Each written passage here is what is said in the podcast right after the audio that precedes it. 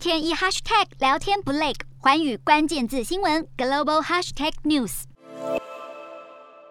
Britain deserves better。英国首相强生派对门丑闻有了新进展。十二号，英国警方对强生和财政大臣苏纳克就封城令期间违反防疫措施举办聚会开罚，预计发出至少三十张罚款通知书。强生表示，他已经付清一百英镑罚金，将近三千八百块台币，并再次道歉，但表态不愿辞职下台。这项消息引来英国民众更大的不满声浪。民调显示，有六成民众希望强生和苏纳克辞职负责。最大反对党工党的领袖也要求两人下台，但包括外交大臣特拉斯、国防大臣华勒斯以及内政大臣巴特尔等高阶官员，十二号都纷纷表态力挺强生，内阁倒是呈现一片团结气氛。根据英国媒体所掌握的最新消息，二月初已经有超过四十名议员向一九二二委员会发出对党魁发动不信任投票的相关信函，只要达到五十四人就会启动投票机制。目前休会的下议院将在下周复会，据了解将会发布更完整的派对门调查报告，且内容估计会对强生十分不利。而外界认为，尽管派对门冲击强生和保守党形象，强生是否能够领导保守党赢得五月选举，恐怕会是他能否留任的关键。